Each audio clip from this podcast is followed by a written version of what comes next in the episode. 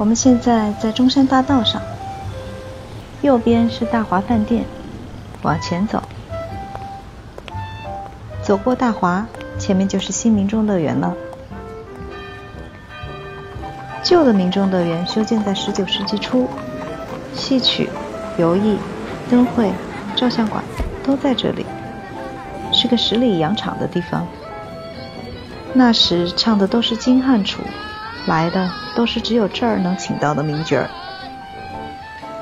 后来这里被卖给了新加坡商人，他们把它改造成了现代化的百货商圈。以前在民众乐园里演出的老艺术家们被赶了出来，渐渐的也就不再从事以前的职业了。现在站在新民众乐园对面这条街上。停一下，抬头看，大华饭店是不是要比民众乐园要高一丢丢？好，回头我们接着往前走。民众乐园刚刚修建时，南洋烟厂的老板高价竞得了一块外墙广告，可惜市场却没有按时把广告登出。烟厂老板一气之下就买下了他旁边的地皮，一定要修得比新市场高。又要比汉口水塔低，所以就只高出了一丢丢的距离。再往前走，是民生路的天桥，我们不上去，接着往前走。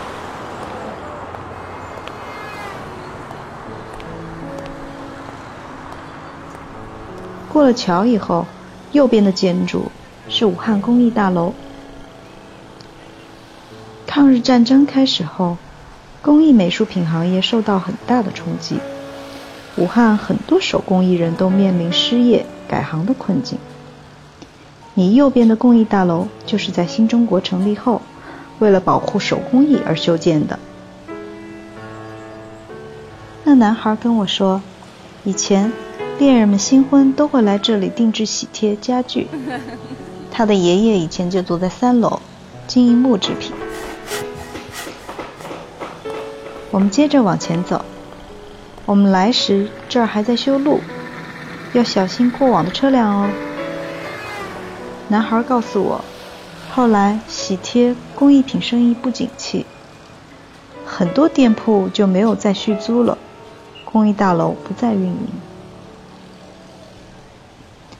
他说，那以后总看到有人来这里寻找以前的记忆，有一家三口一起来的。也有孤身一人的。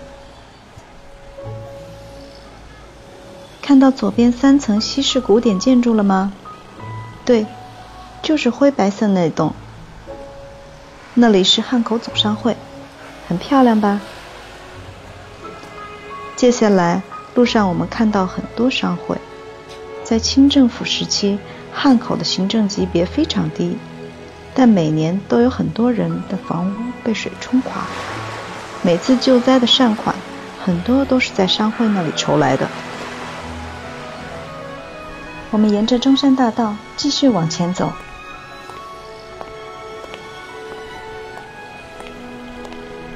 你眼前是汉口第一条马路。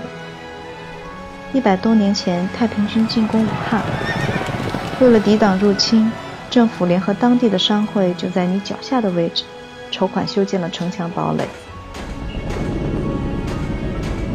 你的周围原本只能听到烽火连天的炮火声，还有汹涌洪水来时淹没城市的波涛声。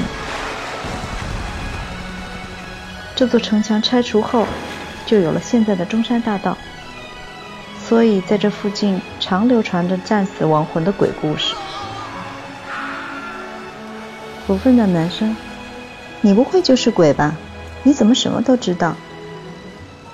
他说：“我当然是人了。”他看了看远方的水塔，又说：“我是人，只是暂时不在人间住了。”